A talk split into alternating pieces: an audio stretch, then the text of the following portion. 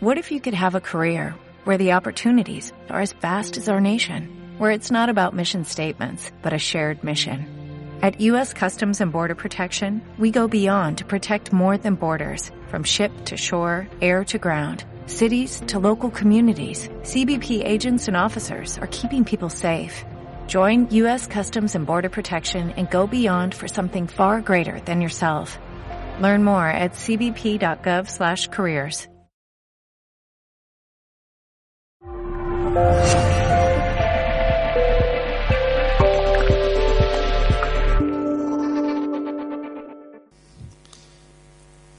William Reed, un erudito escritor norteamericano, en su libro The Phantom of the Polos, después de recopilar numerosas eh, declaraciones y escritos de exploradores, se hacía unas preguntas muy curiosas. Unas preguntas que todavía no tienen contestación hoy en día. Y se las voy a resumir. Si la Tierra no es hueca, ¿por qué el viento del norte del Ártico se hace más cálido a, medida que uno navega hacia el norte, más allá de eh, la latitud 70? Otra pregunta, porque si hay vientos del norte, ¿por qué hay vientos del norte cálidos y mar abiertos en lagos a cientos de kilómetros al norte de la latitud 82? Eso es imposible, y sin embargo hay. Porque los vientos, hay vientos que transportan polvo allí donde supuestamente no hay tierra. Estamos hablando de zonas polares. Después de llegar a la latitud 82 grados, ¿por qué la aguja de la brújula siempre se verticaliza, se pone vertical? ¿Por qué eh, portan polen, ramas y troncos algunos iceberg? ¿De dónde vienen? ¿De dónde vienen esos, ese polen y esas ramas? Porque los icebergs son de agua dulce, si supuestamente en aquellas latitudes no hay ríos. Todo el agua que hay es agua de mar. ¿Por qué el clima es más cálido, más cálido cerca de los polos que a mil o a mil seiscientos kilómetros de allí? ¿Por qué millones de aves migran al norte en los meses de invierno? ¿A dónde van? ¿Buscan más frío? ¿Por qué van allí?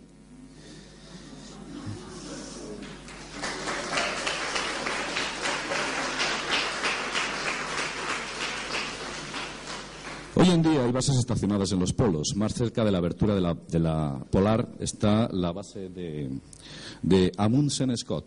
Las dos bases más más eh, próximas a la apertura solar son dos bases. Una es rusa y otra es norteamericana. Amundsen Scott y la base. Eh, y otra base soviética, una base, una base rusa. En la base norteamericana, que está al lado de la apertura, al lado de la apertura de la Tierra, está dirigida por este tipo. Este hombrecito sonriente es el mayor conspirador que existe, el mayor fraude científico que existe en la humanidad. Este se llama Michael C. Malin habría que llamarle Malón más que Malin, por lo, por lo siniestro que es el tipo. No sé si conocéis a Richard Hogland. Richard Hogland tiene una dura campaña contra este tipo, porque sencillamente dirige, aparte de la estación Admundsen Scott, todo el programa de Marte, de la NASA. ¿Por qué han elegido al mismo sicario? ¿Por qué han elegido al mismo sicario para encubrir todo lo que está ocurriendo en Marte?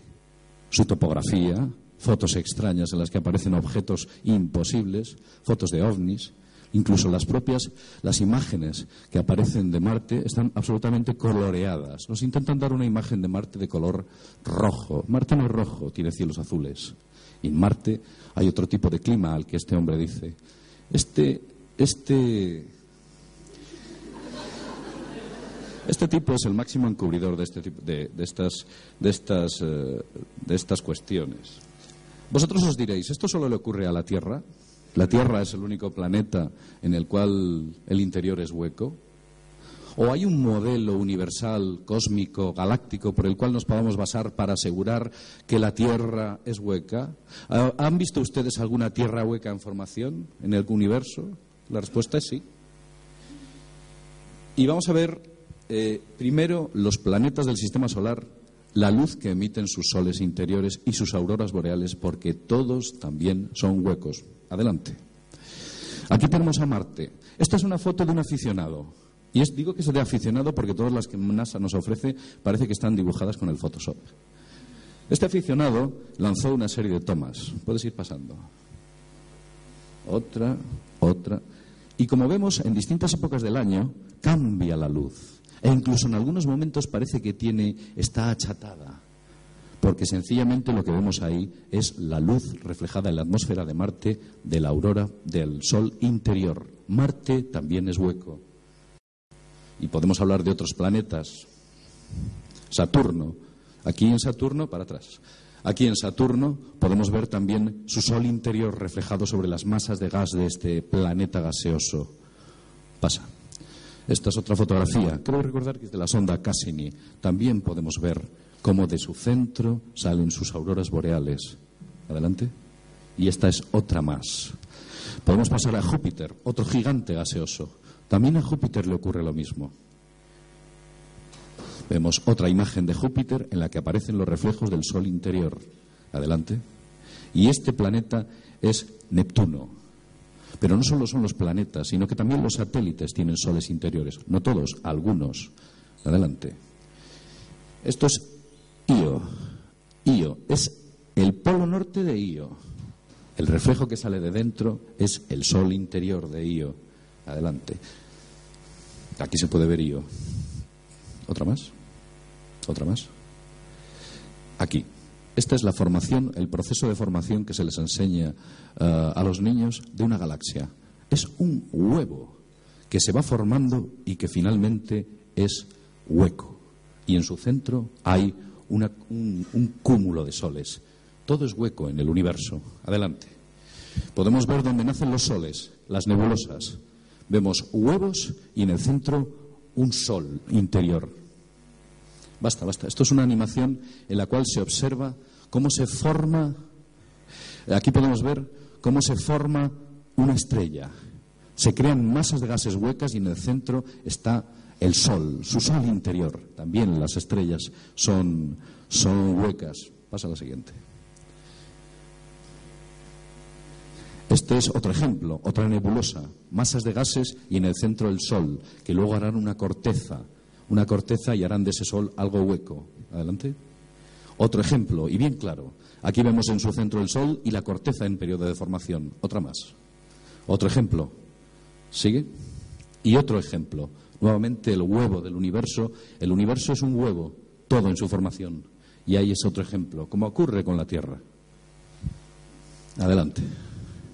Y aquí tenemos un clarísimo ejemplo de lo que estamos hablando. Esto es una foto muy reciente. La NASA dice que no sabe a qué está provocado, por qué está provocado. Y vemos que está desde el 20 de mayo hay una progresión. Esta estrella que se ha convertido en roja y está muriendo está destruyendo su corteza. Las estrellas cuando se vuelven rojas, sabéis, mueren y destruye su corteza. Además, en, en, un periodo, en un breve periodo de tiempo. ¿Veis? Lo que era la corteza se va destruyendo y va creciendo. Así es como se forman las estrellas. Las estrellas también son huecas. Hay muchas tradiciones populares que hablan de esta posibilidad. Estos son galaxias. Como vemos también, el Sol interior sale por las cavidades, la materia negra nos impide ver eh, la forma de huevo, pero ahí está, está saliendo. ¿Otra más? Y esto es otra galaxia. Son huevos, todo. Son huecas. Adelante. Otra más y otra más. Y los objetos más lejanos del universo, los cuásares y los púlsares, científicamente no se les ha podido fotografiar, pero la interpretación científica de los mismos, plasmada de una forma gráfica, es la siguiente. Esto que vais a ver es una representación artística. Esto es una representación artística de un púlsar y lo siguiente es una representación artística de un cuásar. Como vemos, también los soles interiores emanando luz y el huevo, la corteza en formación. Aparte de esto, las tradiciones populares también hablan de este viejo mito, de este viejo y real mito. Adelante. En esas tradiciones se habla desde el famoso reino de Agartha, cuya capital era Zambala.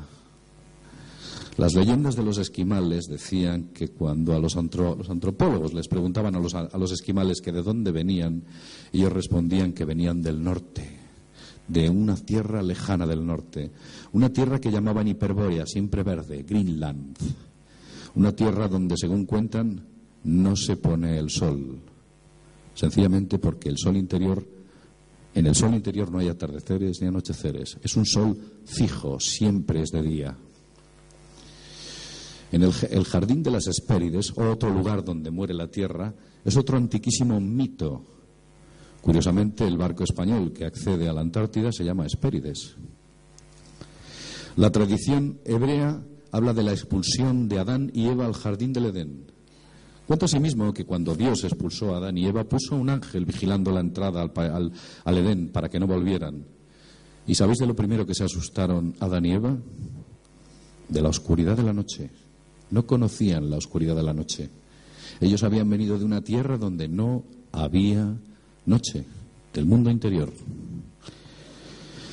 También en las tradiciones escandinavas se habla del famoso Tule o Gela, de ahí la palabra Hel, infierno, porque sencillamente hacen referencia al mundo interior. También el libro de Enoch hace referencia cuando habla de que Enoch fue llevado por los Watchers, los vigilantes, a un profundo abismo que se extendía entre columnas de fuego. ¿Le suenan a algo? Y él decía que en aquellas, dentro de aquel, aquel sitio no había firmamento y que su profundidad era inconmensurable. Estaba hablando del mundo interior. Y así podemos recorrer numerosas tradiciones, muchas tradiciones, muchos testimonios. Y ustedes se preguntarán que hay fotografías satélite, fotografías satélite del Polo Norte y del Polo Sur. Pues esas fotografías están censuradas. Esta es una vieja fotografía. Se ha dicho que era falso, que sencillamente el satélite ESA lo que hacía que debido a la sombra producida por el Sol a su paso, lo que se censuró es el, centro, el centro para que eh, para evitar no sabemos qué porque todos son excusas peregrinas pero para evitar que bueno de alguna manera la foto quedara más artística. Sencillamente habían censurado la cavidad el acceso de la cavidad sur. Adelante. Esta es otra fotografía de la Antártida. Es muy fácil encontrar fotografías censuradas y las que no están censuradas han pasado por Photoshop y las que no han pasado por, Photoshop sencillamente las han, las han vuelto absolutamente irreconocibles. Adelante. Esta es otra, otra fotografía meteorológica. Adelante. las fotografías meteorológicas todas parecen ocultar algo, nos esconden algo, no hay ninguna nítida, nos tapan algo y siempre en una zona similar. Estamos hablando de la Antártida, donde está una de las coberturas mayores. Son más los testimonios y las tradiciones, los documentos clasificados. Son legión, como ya os he contado. Sea como fuere, los confines del mundo han sido siempre una tierra prohibida para nosotros, una tierra prohibida al conocimiento.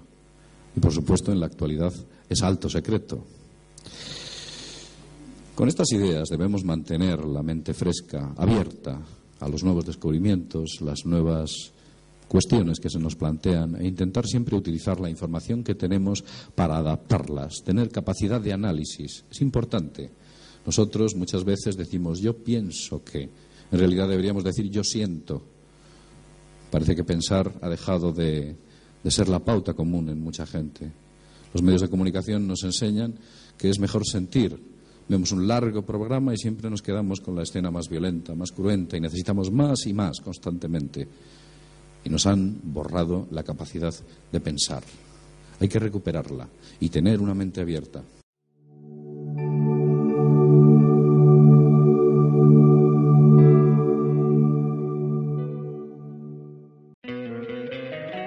Encantaría tener 100 dólares extra en tu bolsillo? Haz que un experto bilingüe de TurboTax declare tus impuestos para el 31 de marzo y obtén 100 dólares de vuelta al instante. Porque no importa cuáles hayan sido tus logros del año pasado, TurboTax hace que cuenten. Obtén 100 dólares de vuelta y tus impuestos con 100% de precisión. Solo con Intuit TurboTax. Debes declarar para el 31 de marzo. Crédito solo aplicable al costo de la presentación federal con TurboTax Full Service. Oferta sujeta a cambios o cancelación en cualquier momento.